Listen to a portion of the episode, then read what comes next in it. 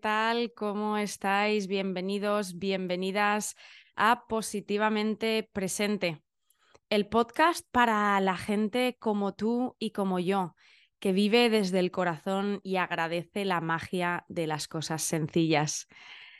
¿Cómo estáis? Em, yo hoy grabando este episodio que me hace muchísima ilusión desde el salón de casa de mi madre en Valencia. He venido a pasar una semanita y la verdad que hace un calor que no me lo creo, aunque bueno, en Londres ha estado haciendo también bastante calor, pero bueno, muy feliz de estar aquí, de ver el cielo azul precioso de la terreta y de ver a los míos, por supuesto. Espero que, estéis pasando una buena entrada de mes, junio, este mes que nos entra en la segunda parte del año y que empieza ya, por lo menos a mí me pasa, a cambiarnos el chip hacia, oh my god, eh, ¿qué quiero hacer el resto del año? Tengo mucho que pensar y que organizar, pero al final siempre acabo sentándome y recordándome a mí misma que no vale la pena perder tiempo eh, planeando demasiado, pensando demasiado en el futuro, que al final eso nos quita de lo realmente importante, que es estar aquí y ahora y vivir el día a día. Pero bueno, hoy no vengo a contarte mi vida, ni los planes de futuro, ni a hablar de cuántos meses llevamos vividos. Vengo a contarte una de las experiencias más bonitas que he vivido nunca para que la vivas conmigo, porque sé que hay muchísimos y muchísimas de vosotros que os interesa todo el tema de la meditación, del autoconocimiento, del profundizar en el ser, ¿no? Y es que esta semana hace exactamente un año desde que me fui a India a certificarme como profesora de meditación y he decidido, pues, cómo no hacerle un pedazo de homenaje eh, recordando algunos momentos especiales, sacando las lecciones más bonitas e importantes que me regaló esa experiencia y por supuesto compartiéndolas con todos vosotros para que o bien simplemente os transportéis a India escuchando este episodio y lo disfrutéis, o a lo mejor os despierte eh, os dé alguna idea y, bueno, os ayude a tomar alguna decisión que quizá habéis estado pensando y, no sabéis si sí, si no, si tirar para adelante, a ver si conseguimos que, este episodio os ayude a, encaminar sea lo que sea que tenéis dentro.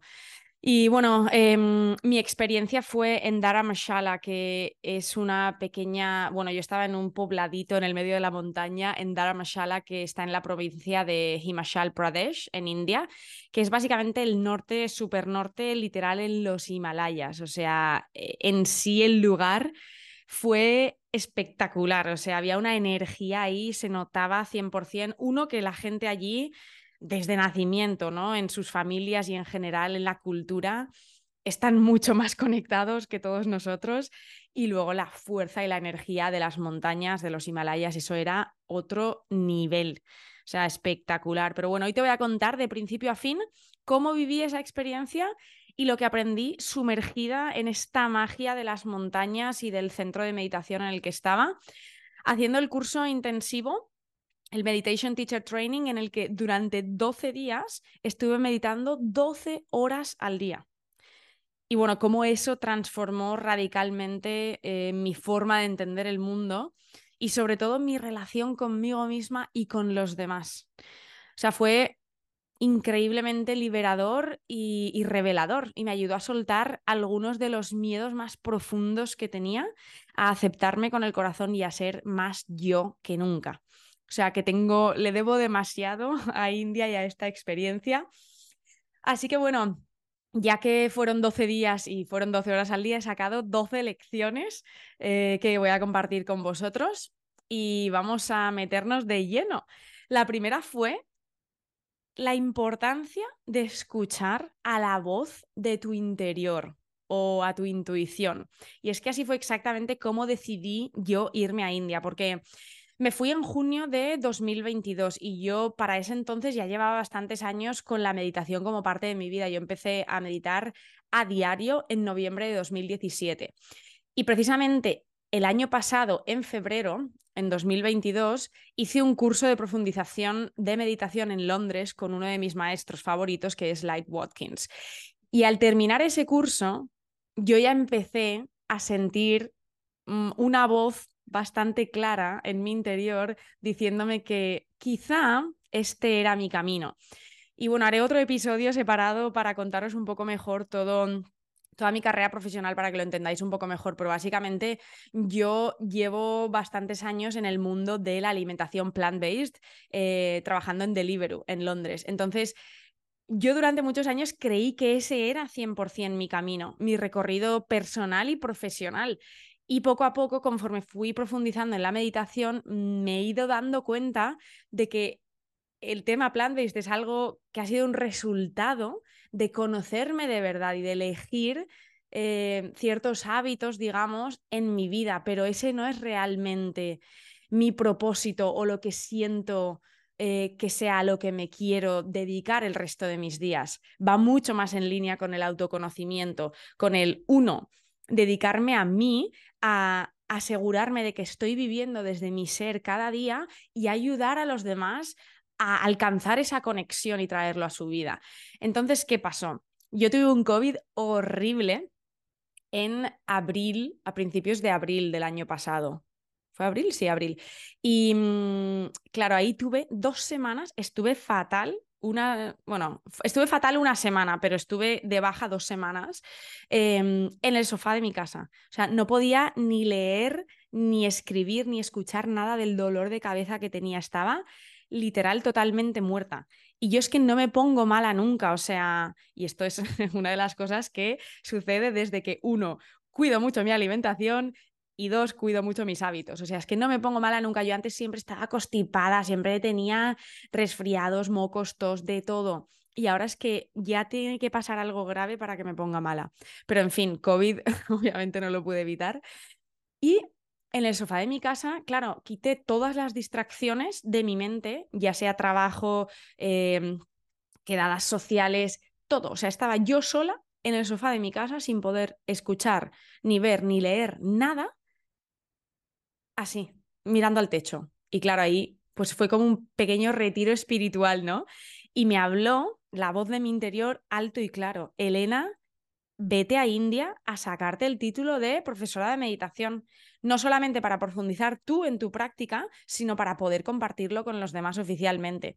Y claro, y al principio, pues los típicos miedos, ¿no? Uy, sí, yo profesora de meditación, irme a India, ni de coña supero eso. Un curso intensivo de dos semanas sin parar de meditar todo el día, me va a explotar la cabeza, imposible que lo supere, tal cual que nos pasa a todos, ¿vale? O sea, yo creo que cualquier persona que uno o haya hecho algún tipo de experiencia tan profunda como lo es este tipo de, de cursos o incluso un viaje nuevo tú solo o una experiencia, empezar un trabajo, incluso aplicar a una oferta de trabajo, nos salen todos los miedos que llevamos dentro. Es totalmente normal. La clave está en conseguir superarlos y no dejar que, que los pensamientos y que los miedos del ego al final también nos controlen. Entonces dije, mira, voy a sacar el ordenador, voy a ver qué pasa y a ver qué onda. Total, que saqué el ordenador, puse Meditation Teacher Training India. Y bueno, me salieron unas cuantas escuelas.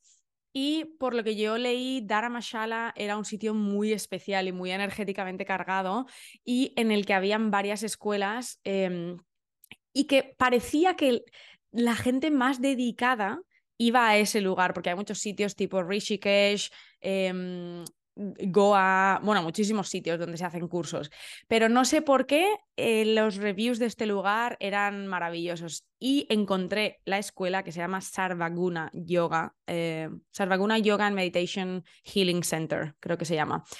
Y me pareció espectacular. O sea, algo en mí ya me dijo, uh, esto es, esto es, porque encima estaba en las montañas, que por ejemplo Goa está en la playa y claro, tiene su atractivo también, pero es una experiencia muy distinta. Entonces yo dije, mira, no está nada mal de precio. Mm, me puedo coger las vacaciones en el trabajo y mi cuerpo es que ya me lo pide a otro nivel, porque además por dentro necesitaba un poco el realmente poner espacio con mi vida en ese momento para aclarar ciertas ciertas dudas y ciertos miedos que tenía tanto a nivel personal como profesional.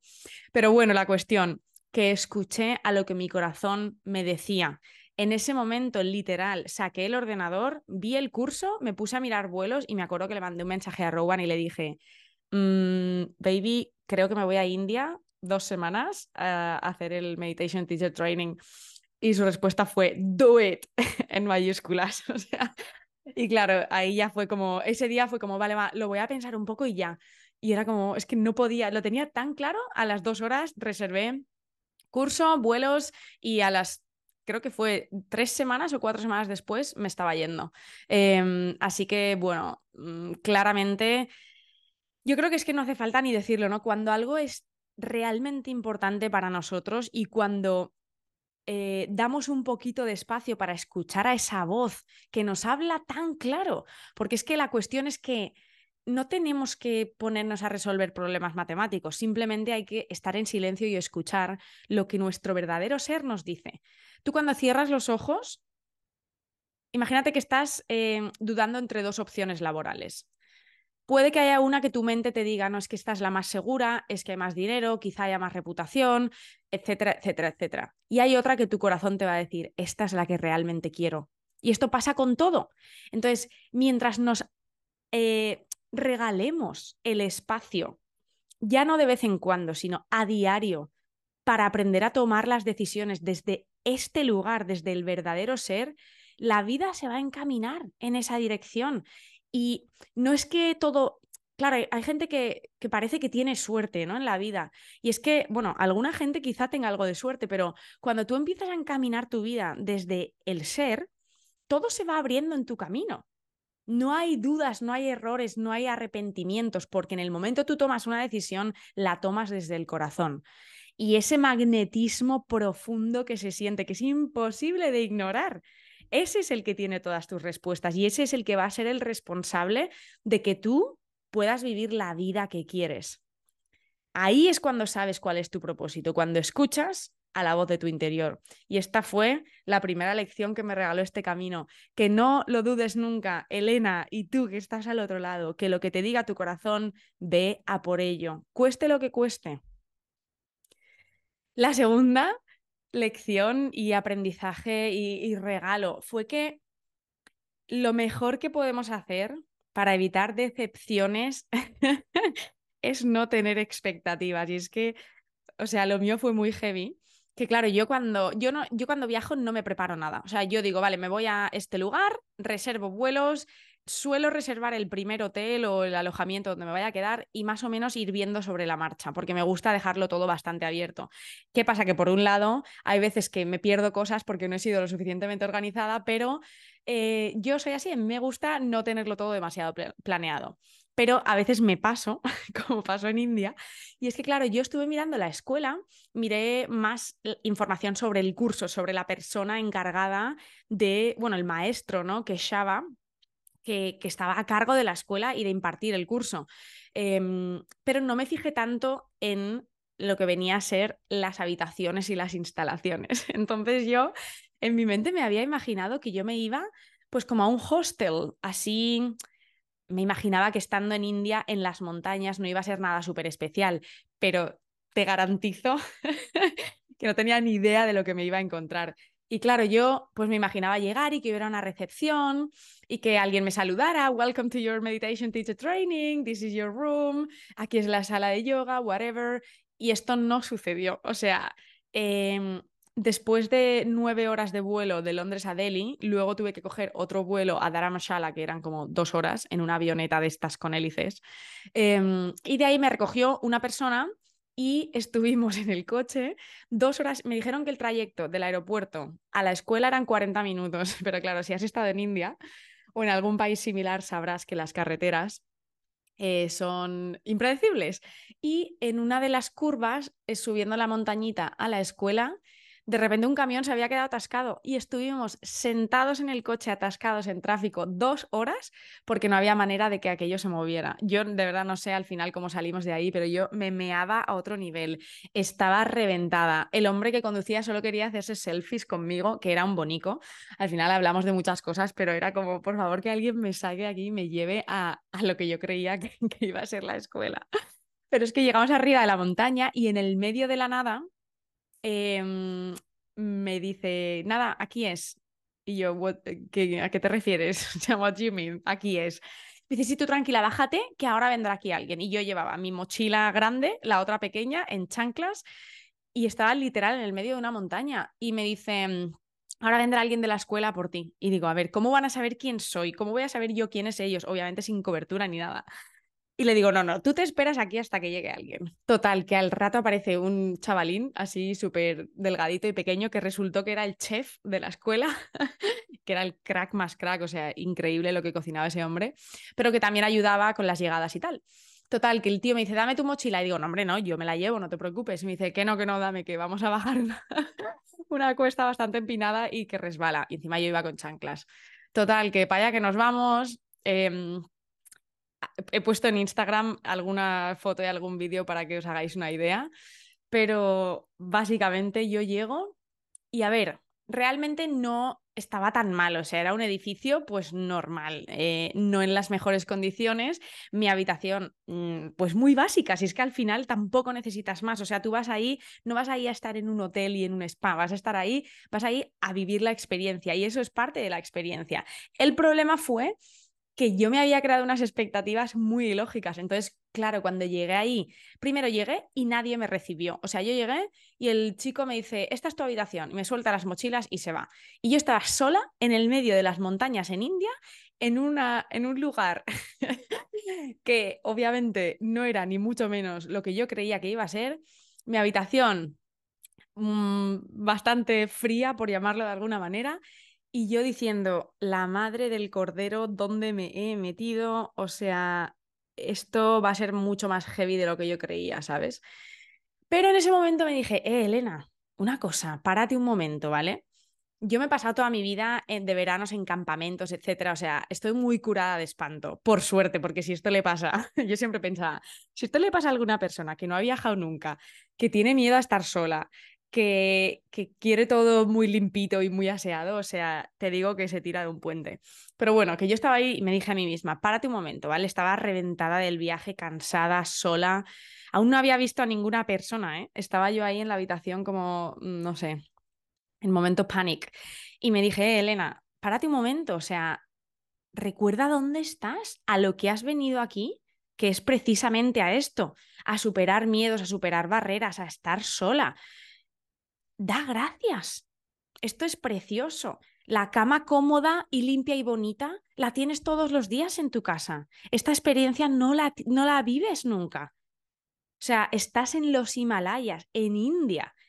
Párate, deja las cosas, date una duchita y vete a dar un paseo a ver qué hay por aquí. Y eso fue lo que ya me quitó un poco esa tensión de estar sola y perdida.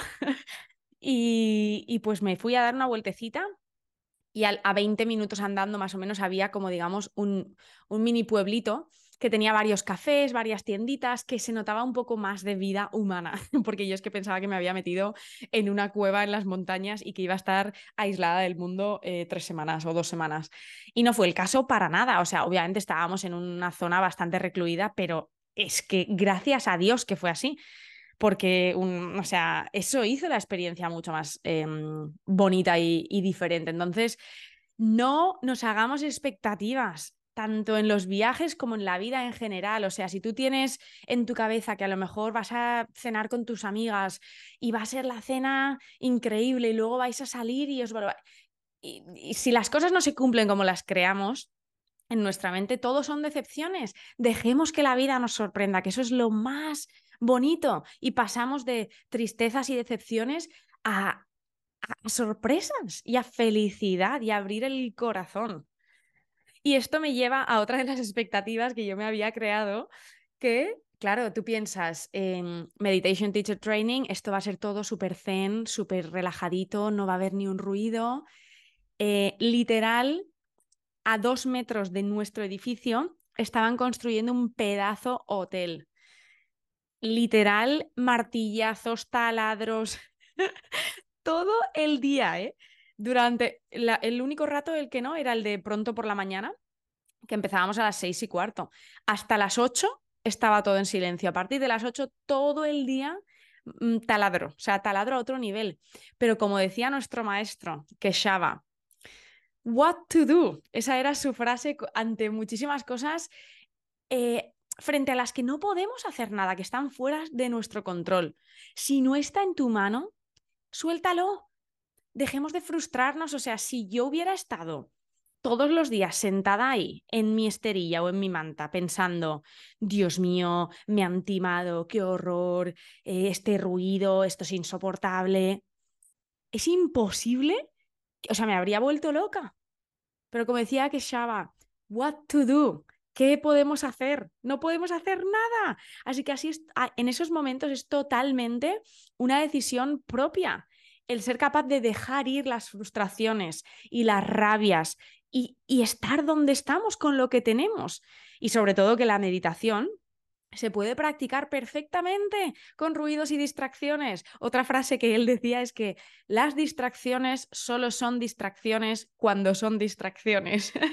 que es buenísima y me encanta y me la repito muchísimo a mí misma. Y básicamente se reduce a que solo nos distraemos cuando dejamos que nuestra mente se, em, se, se, attach, ¿no? se, se, se una y se se abrace a esas distracciones y, las haga eh, el foco principal de nuestra mente, si somos capaces de controlar a la mente, esas distracciones no son distracciones, tal cual vienen, se van. Igual que en la meditación, cuando estamos pensando, Claro que vamos a, oye, perdón, cuando estamos meditando, claro que van a venir pensamientos todo el rato y quien te diga que no te está mintiendo.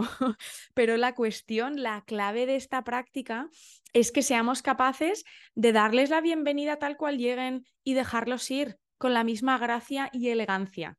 Igual que dejamos ir los ruidos y los taladros en India cuando estábamos meditando, cada día a diario las distracciones las dejamos ir. Si tú realmente estás concentrado en una tarea, te van a venir pensamientos externos o vas a querer mirar el móvil.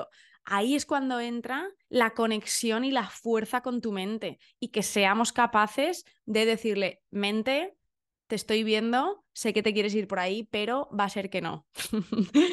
Así que lo mismo, soltemos, soltemos lo que no podemos controlar y si te sirve de algo, quédate con esto. What to do ante muchas situaciones. ¿Qué le vamos a hacer? ¿Qué le vamos a hacer? Vivamos con lo que tenemos y dejemos ir em, los attachments de la mente, que las distracciones no nos superen. La lección número cuatro, esta es fundamental y que creo que es una de las más difíciles, pero ¿cómo empezamos el día? Determina el rumbo y la energía del día.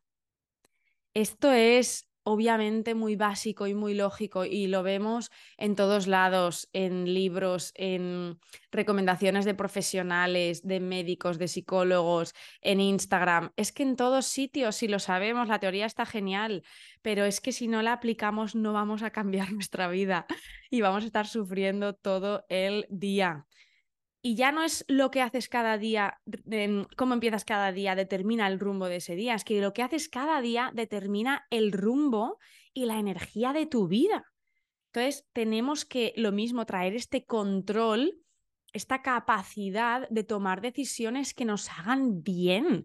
Es decir, yo, por ejemplo, muchas veces cuando salgo de casa y veo a gente que está empezando el día con un Red Bull y un cigarro, digo, es que, claro, primero a mí me sale la compasión y digo, o sea, me sabe fatal, pobre persona que tiene tan pocas herramientas o que, por desgracia, no ha tenido influencias que le hayan ayudado o que no es capaz de, aceptar esas influencias y cambiar esos hábitos. O sea, esto es, esto es horrible. Tenemos que tomar las, las, decisiones, no todo el tiempo, obviamente no podemos tomar las decisiones correctas todo el tiempo, pero al menos empecemos el día de forma que sepamos que va a establecer ya una base em, buena y de buen potencial para el resto del día. Si empezamos mal, ¿cómo va a seguir bien el día? Y te voy a contar un poco cómo funcionaba el horario en India para que veas la importancia de la estructura y de, de elegir bien en cada momento qué hacer el poder del, ritual, ¿no? Para determinar la dirección de cada día. Obviamente, esto era un intensivo de meditación, no es el día a día, ni mío ni de nadie en nuestra sociedad, eh, pero es un poco el e, extraer los beneficios que tener unas rutinas buenas nos pueden dar, ¿vale? a las 6, de 6 y cuarto a 7.45, mantra, pranayama y meditación. O sea, esto todas las mañanas, hora y media. Primero hacíamos eh, unos ejercicios bueno, eh, cantar unos mantras, ¿vale? Que eran siempre los mismos, eso más o menos eran como 10 minutos. Luego hacíamos unos ejercicios de respiración, de pranayama, que eran como, pues yo creo que en total durarían casi 40 minutos, una cosa así, y luego media hora de meditación en silencio, ¿vale? Esto terminaba a 7.45 y teníamos de 7.45 a 8 un mini break para tomar un té que era siempre agua caliente con limón, eh, jengibre a trozos y miel. Estaba espectacular y de verdad que esto ves, lo estoy diciendo ahora y digo, mm, por cierto, que quede bien claro que esto no es mi día a día. ¿eh? Estas lecciones también me las aplico yo a mí misma y son recordatorios importantes. Em, por ejemplo, este te digo, tal cual lo estaba diciendo, digo, joder, qué sensación más buena era después de este rato de profundización con el, contigo misma, tomarte un, agua calentita con limón y jengibre, o sea, era una pureza en el cuerpo, encima hacía fresquito por la mañana, esto era una maravilla, ¿vale? Pues ¿cómo podemos traducir esto a nuestro día? Empezando con un vaso de agua, o sea, así de sencillo. Em, de 8 a 9 y media teníamos eh, yoga, que era hatha siempre por la mañana. De nueve y media a once teníamos un break para el desayuno y tener un rato para, pues eso, para, mm, para nosotros, ¿vale? Eh, de 11 a 12, filosofía. De 12 a una y cuarto, sesiones de meditación, que algunas de estas eran un poco guiadas, otras no, dependía del día. De una y cuarto a tres teníamos la comida y un descanso pero en el descanso muchas veces lo utilizábamos para, pues para estudiar y repasar porque teníamos bastante que hacer, la verdad de 3 a 4.45, eh, teoría de la meditación, también bastante filosófico, la verdad, y diferentes técnicas, o sea, nos, nos guiaban en diferentes técnicas y, bueno, un poco el, pues el aprender las distintas para luego poder enseñarlas también. De 4.45 a 5 teníamos un break para té, que por la tarde nos daban como uno de hierbas, una infusión de hierbas. De 5 a 6 y media más, eh, normalmente la solíamos dividir en dos, que era otra vez técnicas y filosofía, y luego teníamos un rato para práctica nuestra, o sea, independiente. De seis y media a siete, meditación guiada y, bueno, esto también era un poco cada día, pero era o, o, meditación guiada o meditación individual. O muchos días también guiábamos nosotros la clase para coger esa práctica también como profesores, ¿vale? Y de 7 a 8, la cena. Muchos días de 8.45 a 9 y media también teníamos una, una sesión de satsanga que básicamente era eh, pues como un QA, básicamente, un, compartir lo que habíamos aprendido el día, hacer preguntas que a lo mejor tuviéramos. O sea, estamos hablando de que empezábamos a las 6 y cuarto y terminábamos, bueno, a las 7, muchos días a las 8. O sea, también te digo una cosa, que dicho así suena mucho más heavy al final cuando Obviamente, si no has meditado en tu vida, no te recomiendo esto, ni mucho menos. Pero que es una experiencia de esas que hay que dejar ir el miedo y atreverse a vivirla. Y cuando estás ahí, es que no te mueres. Quiero decir, estás meditando muchísimas horas, te enfrentas, salen muchas cosas. Por supuesto que salen muchas cosas. Mm, se revelan muchas cosas ante ti y aprendes muchísimo, vas mucho más allá de lo que te puedes imaginar en el día a día, pero todo el mundo somos capaces de vivir una experiencia así. Simplemente la diferencia está en quién se atreve a hacerlo y quién no, porque cree que no va a ser capaz. O sea, pero bueno, todo esto venía de cómo empiezas, de cómo empezar el día es tan importante y cómo estructurar el día es tan importante. No vamos a meditar 12 horas al día en nuestra vida diaria, ni muchísimo menos. Soy yo la primera que no quiere eso en el día a día. Pero dediquemos un ratito todas las mañanas a asegurarnos de que estamos primero conectando con nosotros mismos antes de entrar en el ruido y en el ritmo frenético de la vida en la que vivimos, antes de mirar el móvil. Yo, por ejemplo, en el iPhone, y supongo que en la mayoría de móviles te puedes poner el sleep cycle este, que la alarma básicamente te suena y tú no ves todavía ninguna notificación ni nada. Entonces, yo, por ejemplo, me pongo la alarma, me despierto, la apago me voy directa abajo al baño a hacer pipí, me lavo los dientes, me bebo un vaso de agua y medito. Lo primero todos los días de mi vida. porque si no empiezo con esa conexión, ¿cómo voy a dar lo mejor a los demás? Si no sé ni siquiera dónde estoy, cómo me siento, quién soy. O sea, este punto de conexión empezando el día es fundamental. Es fundamental para empezar un poco centrados. Si lo primero que haces es mirar el móvil, es mirar el email, es mirar Instagram, tú ya empiezas friendo a tu cerebro el día y con inputs externos que están confundiéndote. Ya no sabemos en el día a día, hay tanta gente que no sabe quién es, eh, qué, qué, qué, cree en esta vida. O sea, ya no, yo hago 20 minutos, eh, hay gente que hará más, ya no hace falta ni siquiera 20 minutos, pero por Dios, 5 minutos, 10 minutos de sentarte en silencio antes de mirar el móvil y antes de ponerte a mirar el email del trabajo y de pensar en el día. Es un regalo. Al principio impone y luego es que no puedes vivir sin ello. es, es maravilloso. Entonces, yo creo que si, por ejemplo, quieres empezar a meditar y no tienes muy claro si es mejor por la mañana, si es por la noche, 100% mi recomendación sería que empieces por la mañana, porque por lo menos te aseguras de que empiezas el día ya centrado y situado y en tu ser. Y la de la noche es una maravilla para dejar ir todas las presiones del día, que yo la recomiendo también antes de cenar, para luego disfrutar del final del día en paz y en calma. Si no, muchas veces si la haces justo antes de irte a dormir, casi que te, te, te excita más.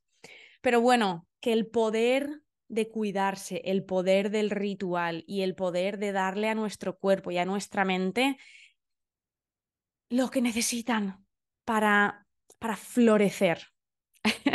y pasamos a la 5, que es una que la verdad yo sigo aprendiendo en el día a día y creo que voy a seguir aprendiendo.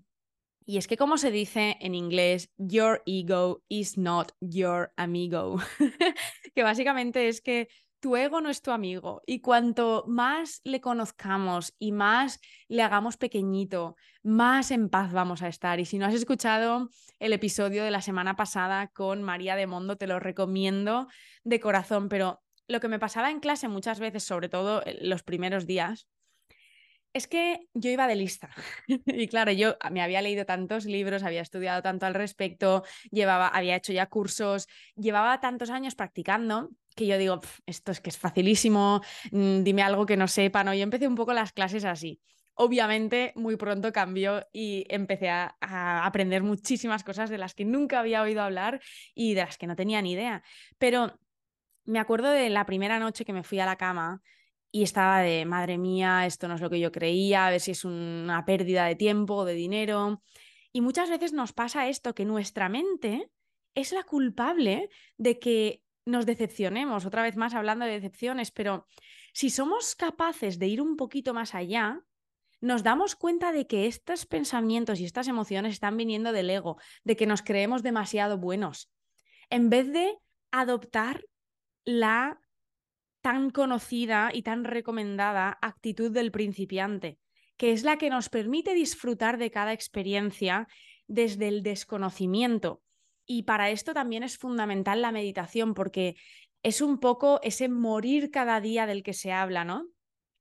Empecemos de cero, empecemos como si no supiéramos nada. Ya no te digo cada clase, yo en India. Te digo cada conversación, te digo cada día de tu vida, cada meeting en el trabajo. Cuanto menos sepamos o creemos que sepamos en cada momento, más oportunidad de aprender. ¿Tú sabes qué regalo? aprender de otras personas y de otras experiencias. Si yo hubiera mantenido esa actitud durante todo el curso, no habría aprendido nada. No habría tomado ninguna nota porque a lo mejor pensaría que ya me lo sabía todo, mi mente habría estado mareándome durante todas las clases pensando, uh, esto ya lo sabes, uh, qué básico. Esto es, y esto nos pasa.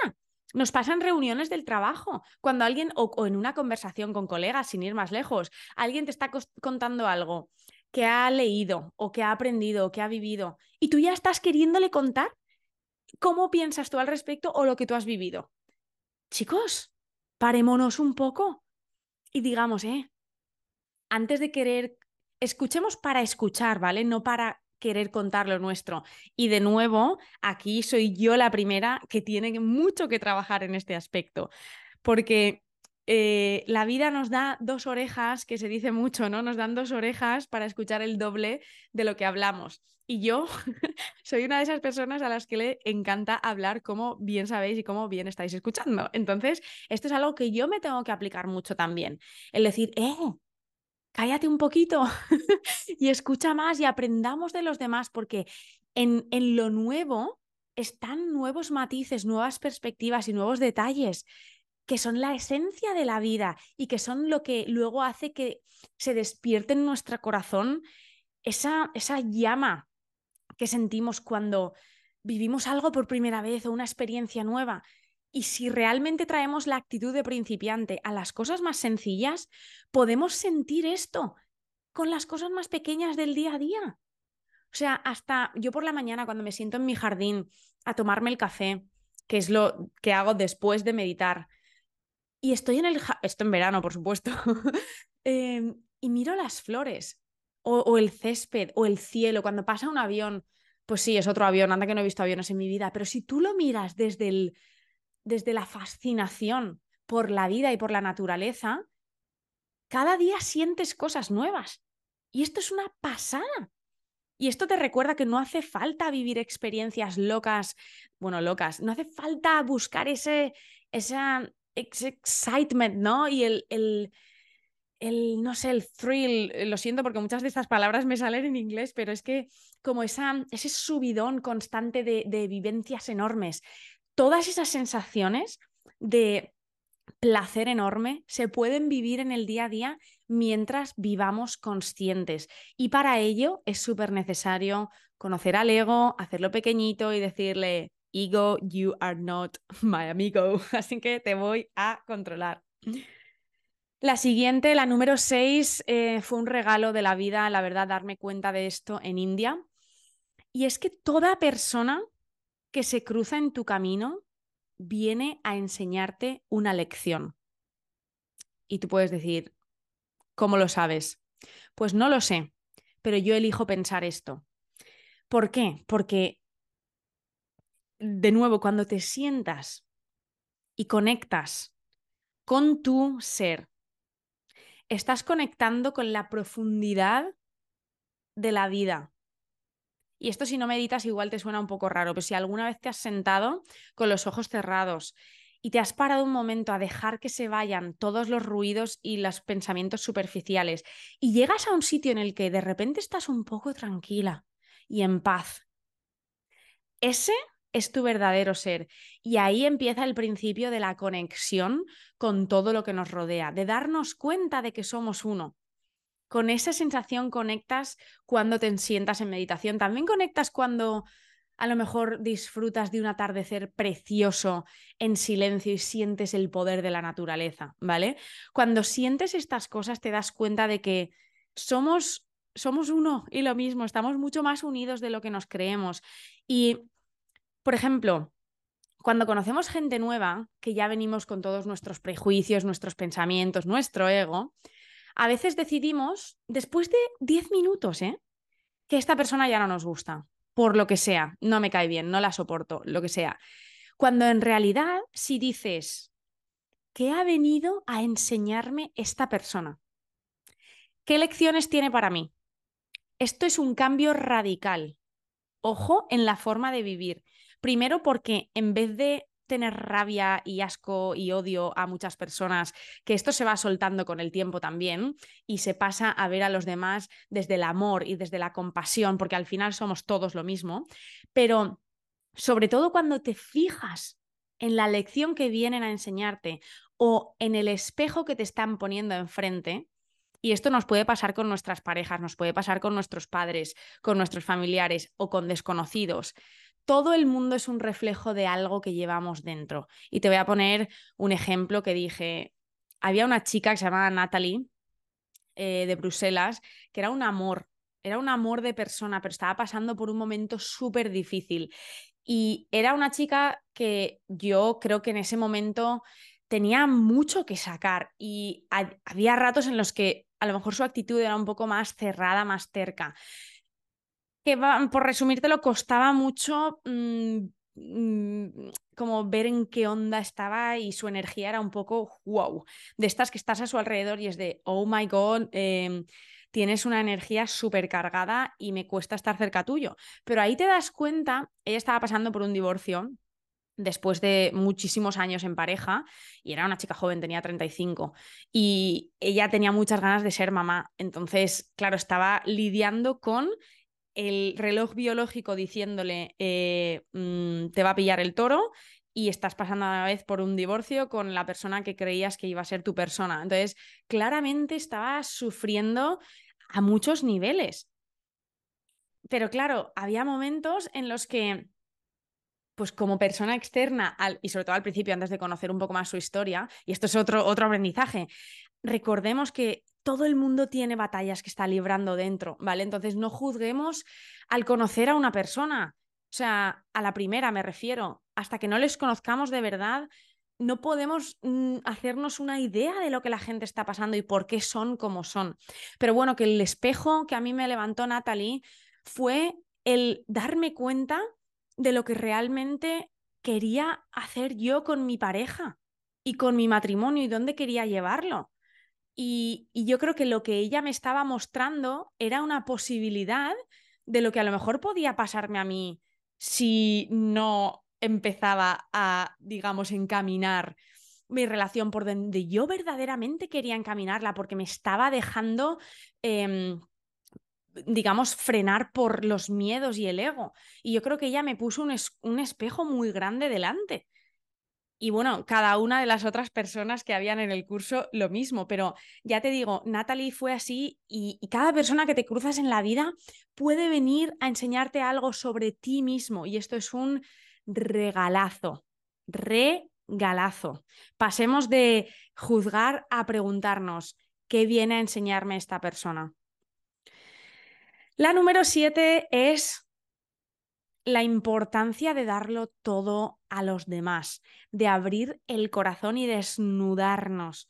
O sea, y esto fue otra, otra enseñanza que me regaló Chris, uno de mis compañeros. Eh, él era de Nueva York y fue con el primero con el que me crucé después de estar tan perdida ese primer día. Al principio le vi una vez, pero él venía de Nepal y llevaba como pues el, el, típico ropaje así monje y yo no tenía muy claro si el tío vivía ahí, si no, si era un estudiante y luego al final ya en otra vez nos cruzamos y fue como, hola, eh, ¿vienes al curso?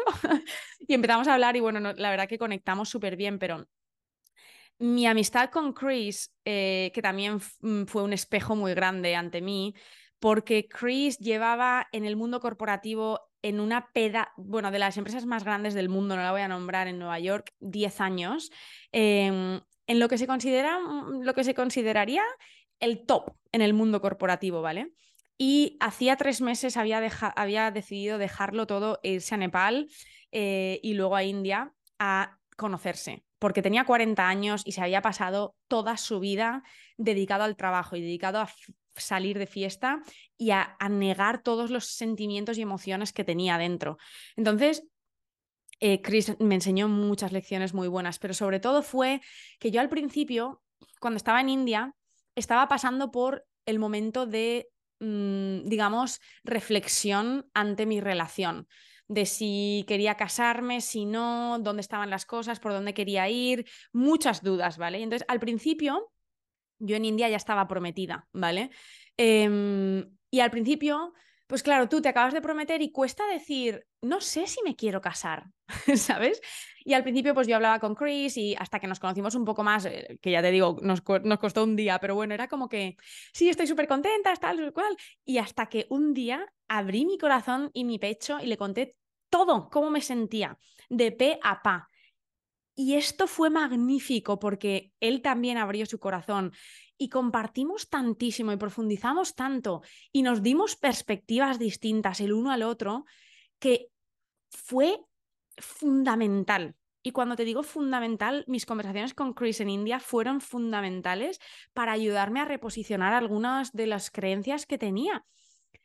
Y, claro, cuando miro atrás digo, qué importante es contar cómo nos sentimos, lo que llevamos dentro, a los demás y no solamente a nuestra gente más cercana. O sea, ¿por qué tenemos miedo de decir cuando, oye, ¿cómo estás? Pues estoy mal. Estoy mal porque me pasa esto. No, súper bien, todo genial. ¿Por qué? Seamos sinceros, seamos nosotros mismos. Es un regalo para nosotros porque nos liberamos y es un regalo para los demás porque les damos la oportunidad de conocernos y de abrirse ellos también. Y no hay nada más bonito que la conexión humana. Así que este regalo que me dio Chris y que me dio India y que me intento seguir dando a diario, que es lo que hago aquí en el podcast y lo que os animo a hacer a todos, que es abramos nuestro corazón, vivamos desde la verdad y no tengamos miedo. Si estamos pasando por un momento de mierda, pues estamos pasando por un momento de mierda, es parte de la experiencia humana. Si nos han engañado, si tenemos miedos, si estamos destrozados porque hemos perdido a alguien, si no nos encontramos a gusto con nuestro cuerpo, yo qué sé, lo que sea, que no tengamos miedo a contarlo, que esto nos hace humanos y que nadie es perfecto y que todos, todos, todos, todos estamos librando alguna batalla. Y contarlo lo hace más fácil. la número 8 fue también muy heavy y una que me regaló, bueno, en parte Chris por algunas de las conversaciones y, por supuesto, las sesiones de horas y horas y horas de meditación al día. Y es lo adictos que estamos a los subidones y a, al te voy a decir hasta a los enfados, por ejemplo, en las relaciones, a lo que nos cuesta estar en la sencillez y en, y en la estabilidad. Estamos adictos a la adrenalina que nos dan las redes sociales, que nos da el recomponernos después de, de, de, una discusión con nuestras parejas. O sea, esto es súper heavy y creo que todavía tengo mucho que descubrir aquí, pero ¿por qué siempre queremos más? Y siempre estamos pensando en el siguiente paso, en vez de disfrutar lo que tenemos, por ejemplo, en nuestras parejas. Muchas de las discusiones o de las frustraciones que tenemos son porque no somos capaces de estar a gusto con lo bueno y nos fijamos en lo malo. Y cuando, ¿cómo es ese dicho de cuando el diablo no tiene nada que hacer con el rabo matamoscas o algo así? Que buscamos la, la puntilla a todo para generar conflicto y querer tener razón y luego ganar las batallas. Y esto viene del ego, por supuesto, también. Pero con las redes sociales nos pasa lo mismo. Estamos adictos a entrar y a a ese, bueno, cuando publicas algo, a esos likes, ¿no? Y a esos compartir y a, las reacciones de los demás para, para tener ese, mm, como esa, esa seguridad de que estás siendo gustado, pero también ese, ese constante flujo de información a nuestro cerebro, boom, boom, boom, boom. Paremos, paremos. ¿Por qué no podemos estar a gusto en la sencillez de la normalidad? ¿Por qué no podemos decirle al ego, eh, baja el volumen, los miedos, eh, te voy a bajar, no quiero discutir, estoy fenomenal, estoy genial.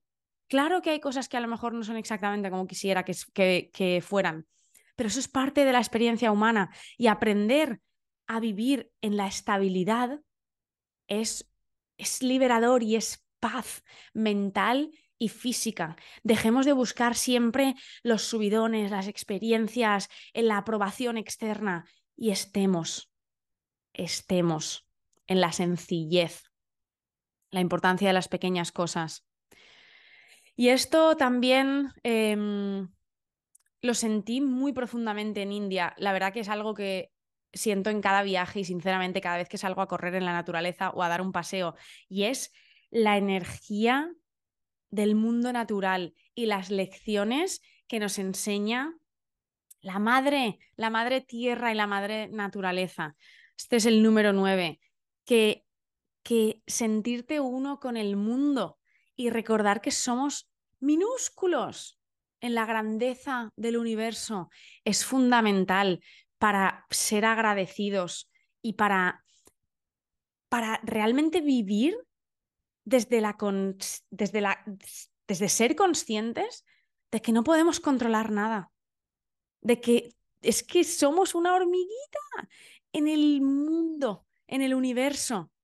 y que no podemos hacer nada al respecto, que nos tenemos que rendir a la grandeza. Yo, em, el curso de meditación era de lunes a sábado y el domingo lo teníamos libre. Y los domingos subían, bueno, mm, Chris y yo hicimos la subida a uno de los picos de los Himalayas que se llamaba Triund, que era una pasada, eran como tres horas y media o así de subida. Y tú te pegas esas palizas, pues como cuando la gente hace una maratón o cuando, no lo he hecho nunca, espero poder hacer algún día, cuando me atreva y supere mis límites mentales, pero cada experiencia que te conecta con la esencia de la naturaleza, esto es un despertar en sí mismo. Y como te digo, no hace falta subir a los Himalayas. Si tú te vas a andar por tu parque local con conciencia plena y presencia plena, vas a sentir esto, mirando al césped o mirando al cielo o incluso con los animales. Que la vida es increíble y que hay magia en todas partes y que, y que no podemos controlar nada. La importancia de conectar con la naturaleza a menudo es fundamental para recordar esto que hemos venido a este planeta y nos creemos que construimos millones de edificios y creamos nuevas empresas y destrozamos los bosques y los amazonas y nos estamos cargando el planeta y es lo único que tenemos. Dependemos todos de él. Y si no lo cuidamos un poquito más, nos quedan dos telediarios y para cuidarlo, primero hay que conectar con su belleza. Y esto es fundamental fundamental. Y además, cuando conectas con la belleza de la naturaleza, conectas con tu propia belleza y con la belleza de los demás. Y es lo más bonito y lo más mágico del mundo. Aunque otra, otro aprendizaje conectado con esto, quizá algo opuesto, es que la vida es preciosa, pero la vida es sufrimiento. Y esto es algo que em, yo creo que, bueno, no sé si todo el mundo llegará a esta conclusión. Yo desde luego he llegado gracias a... Bueno, Krishnamurti es un filósofo que me encanta y que, bueno, os recomiendo, os recomiendo escuchar vídeos, si nos gusta leer, eh, La libertad primera y última es uno de los libros más... Mm, escuchar vídeos, he dicho escuchar libros, ya no lo sé lo que he dicho, escuchar vídeos o ver vídeos de él si no os gusta leer, pero si os gusta leer, La libertad primera y última es un libro magnífico para empezar, pero básicamente él dice muy claro y, y yo creo que conforme profundizas y vas viviendo experiencias nuevas, te das cuenta de que la vida es sufrimiento. Todo, pero el consciente duele mucho menos. ¿Y a qué me refiero con esto? A que vivimos en piloto automático, la mayoría de gente, la mayoría del tiempo. Y aunque medites, es imposible estar en conciencia plena todo el santo día. Claro que a mí se me va la mente, claro que a los meditadores más meditadores se les va la mente. Este es el, este es el reto más grande de la vida, el estar presente. Por eso es tan importante intentar traerlo a nuestro día a día. Pero si vivimos en piloto automático todo el día, y te digo en, el, en, el, em, en la posición más básica de no haberse ni dado cuenta de que existe un piloto automático y una conciencia plena, que es donde vive la mayoría de la población. Si tú estás escuchando este podcast, seguramente ya sepas que hay un piloto automático y que tienes un ser verdadero, que no es tu mente. Ahí ya estás un paso más adelante. Pero la mayoría de la población ni siquiera sabe esto. Y este es el sufrimiento más doloroso, porque te estás dejando llevar por lo que te viene, por lo que te pilla por sorpresa y, y es inevitable reaccionar. Cuando la gente reacciona a malas, cuando ves a esa gente que está sufriendo, es porque no, sean, no son conscientes todavía de su propia conciencia y existencia. Entonces, la importancia de la presencia es fundamental para darse cuenta de que también se sufre cuando vives la vida a tu manera. Mm, cuando, por ejemplo, para poner un ejemplo un poco más práctico, ¿no? Si tú tienes dos opciones, una, ser soltera y pues mm, pasarte la vida haciendo cosas a lo mejor, eh, bueno, diferentes, nuevas, em, distintas, ¿no? Con muchas personas. Esa, a lo mejor esa, esa emoción de, de hacer muchas cosas con gente nueva. O tienes la opción de estar con una persona y comprometerte a una relación. Tu mente siempre te va a hacer creer que lo nuevo, lo distinto es lo más divertido, lo más exciting. Pero real, y, y crees que, o sea, es como que ves, hay ¿Te crees que el sufrimiento solo es estar en pareja? Porque es como, uh, ya se acaba todo el experimentar y ya solo voy a estar con una persona para siempre. Pero es que en lo que nos creemos que es súper divertido, hay también mucho más sufrimiento. no sé si realmente este es el ejemplo más eh, claro que, que realmente debería estar utilizando, pero es básicamente el ser conscientes de que mientras tú tomes una decisión consciente, vas a también sufrir. O sea, cuando tú tienes un trabajo que es el trabajo de tus sueños o has conseguido, no sé, tu proyecto eh, mm, conmigo, con el podcast también, por ejemplo, claro que tengo que currar muchísimo más que, lo que, lo que he currado en ningún otro trabajo, pero es un sufrimiento elegido y consciente. Claro que hay que currar en un matrimonio para que funcione, para que siga siendo divertido y tenga todos esos factores distintos y de novedad que encontramos cuando no tenemos una persona solo. Pero es lo más bonito y la recompensa más, más gratificante y preciosa el hacerlo todo desde la conciencia y saber que sí, que va a ser difícil y que va a ser duro y que hay que currar, pero lo hemos elegido nosotros. Mientras vivamos la vida dejándonos llevar por factores externos y por lo que se supone que tenemos que vivir, ahí es cuando el sufrimiento realmente duele. Y ahí es cuando se lo, se lo ves a la gente. Esa gente que está sufriendo, esa gente no está viviendo la vida a su manera. De ahí la importancia de primero traer conciencia y luego tomar las decisiones desde nuestro ser. Y sí, saber que todo es sufrimiento, pero el consciente duele muchísimo menos. Esto ha sido un poco abstracto. Espero que, haya tenido sentido. Em, ya vamos a ir cerrando. El siguiente es, bueno, súper obvio y lo, lo, he, lo he dicho varias veces durante la conversación, pero la importancia de parar. O sea, esto es una locura. ¿Cómo estamos viviendo a día de hoy? esto es muy heavy. Y yo en Londres es que creo que todo el ritmo va a, el triple de rápido que en España, o por lo menos en Valencia, la, experiencia que yo tengo. Vuelvo a Valencia y simplemente bajar del avión ya es como, uy, aquí hay un ritmo un poco más tranquilo, un poco más de paz. Esta es mi experiencia, obviamente. Los ritmos externos son un reflejo de los ritmos internos, o sea, lo tengo clarísimo.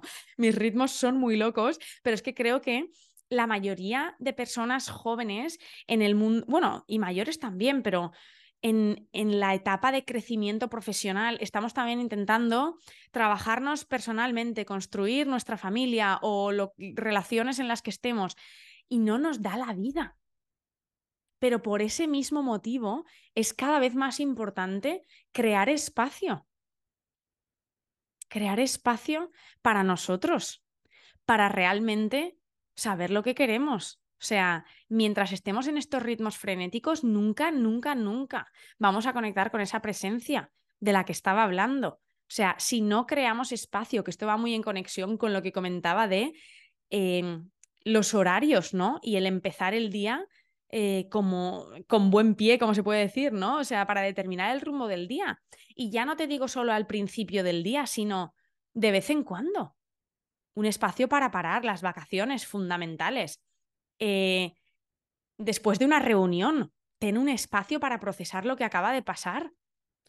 Mm, yo, por ejemplo, después de India, después de este viaje, volví a casa y estuve cuatro días vomitando, porque creo que mi cuerpo estaba procesando muchísimas cosas. También puede ser que es que me comiera demasiados curris, pero fue muy heavy, fue un procesar emocional y físico a otro nivel y el cuerpo lo necesita. Y necesitamos permitirnos estos espacios de parar, de parar y de permitirnos para que aparezcan las respuestas o para que se vayan eh, las, las, las confusiones, para recuperarnos de manera mental y de manera física. Dormir no es suficiente durante el día, durante la semana, durante el mes, durante el año. Necesitamos parar. Y la meditación es la forma más maravillosa de hacerlo, porque a la vez te conecta contigo mismo y te va dando las respuestas que necesitas para ir en tu camino. Y llego a la 12, a la última y por ello no menos importante, por supuesto, que es que la meditación, la espiritualidad, em, lejos de ser algo para, reservado para unos pocos, eh, súper difícil de entender, místico, extraterrestre. Esto es lo más terrenal. Esta es la lección más importante que he aprendido yo en los últimos dos años.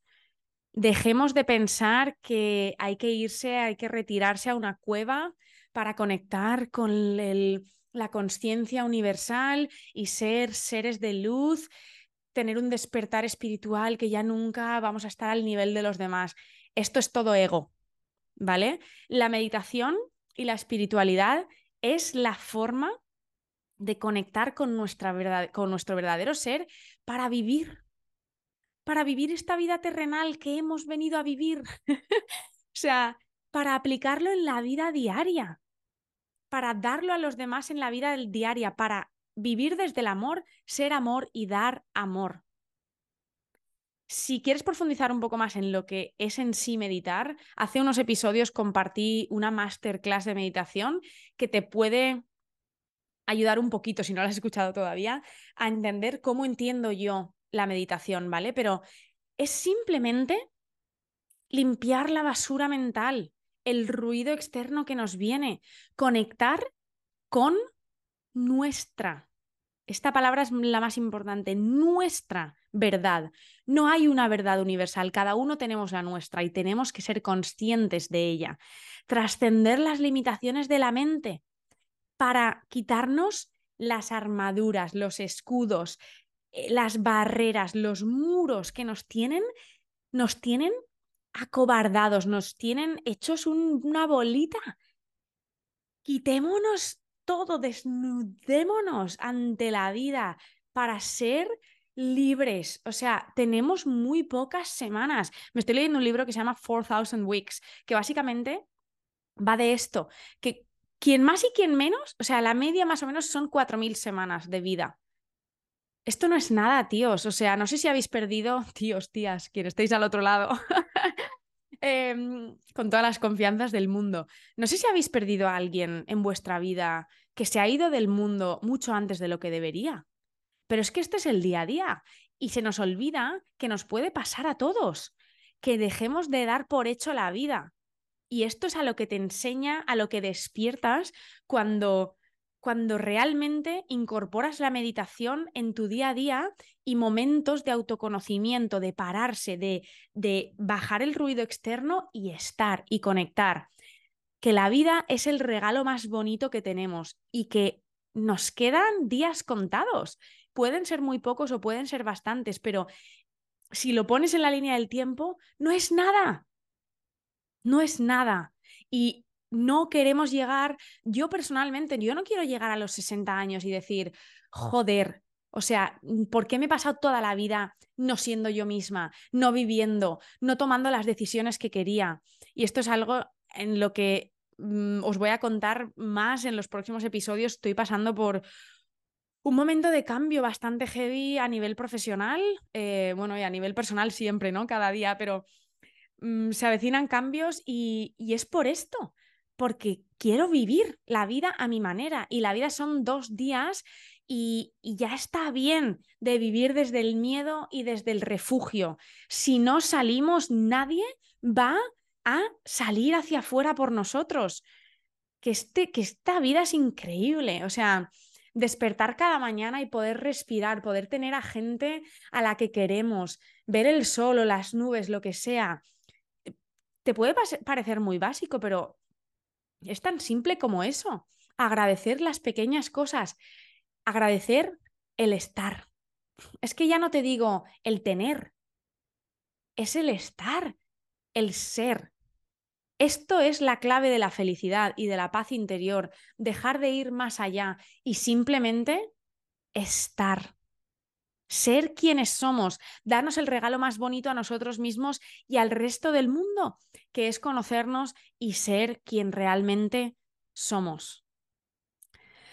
Bueno, menuda chapa. Espero que estéis de acuerdo, que a lo mejor algunas sean nuevas, algunas quizás sea un recuerdo de algo que tú ya lleves dentro y, te esté viniendo bien volver a, a conectar con ello, ¿no? Pero me apetece dejarte con con una reflexión que es la pregunta que les hago a todos los invitados y las invitadas en los episodios de entrevistas, que es, ¿cuál ha sido la lección más grande de todo este proceso? Y me la voy a hacer a mí misma y, y, la respuesta es que tu único límite es tu mente. Porque yo personalmente nunca me habría imaginado superar un curso así, ser profesora de meditación, sentirme cómo me siento a día de hoy ante la vida, tener la confianza y el amor propio que tengo y el amor hacia los demás. Me siento una auténtica privilegiada. Pero todo esto ha venido por trabajo y porque le he ido superando la lucha a mi mente cada día. Yo también he tenido muchas dudas y he tenido muchos miedos y los sigo teniendo, pero los voy superando y abrazar la incertidumbre es fundamental para superar los miedos de la mente. Estés donde estés en tu camino. De verdad, no hay límite a nivel personal, a nivel profesional, a nivel conexión con la vida. Puedes llegar tan lejos como quieras, siempre y cuando tú creas que puedes hacerlo. Así que Espero que esta sea la señal que necesitabas para empezar a crear un poquito más de, espacio, perdón, para escuchar de verdad a tu corazón y atreverte a hacer lo que sea que te pide tu corazón. No mires a los demás, no pidas opinión externa. Siéntate y simplemente escucha lo que te dice tu corazón. Ahí están todas las respuestas. Sigue tu camino sin miedo, ni vergüenza, ni escudos, ni, ni preocupación por el qué dirán o por si va a salir bien o no. Si no sale bien, pues lo has intentado y a otra cosa. No pasa nada. Rompe con el molde, diseña el tuyo y que no te frene nadie. ¡Wow! Aquí lo dejo. Os mando un abrazo enorme. Espero que hayáis revivido estos momentos con ilusión, que, hayáis, que os haya transportado a India y como veis, muchos de los aprendizajes no son ni siquiera tanto de India, de la espiritualidad, de la meditación, sino de la vida en sí. Así que espero que lo hayas disfrutado de corazón. Si te ha gustado el episodio, por favor, deja un buen review en Spotify arriba donde sale la estrellita. Puedes también compartirlo en redes sociales, mandárselo a tus amigos, en tus grupos de WhatsApp, lo que sea. De verdad que me ayudaría muchísimo y al final acuérdate de que le estás dando este regalo a mucha gente, a la máxima gente posible para recordarles la importancia de conocerse, de ser quien son y vivir desde el corazón. Te mando un abrazo enorme y recuerda a vivir que son dos días.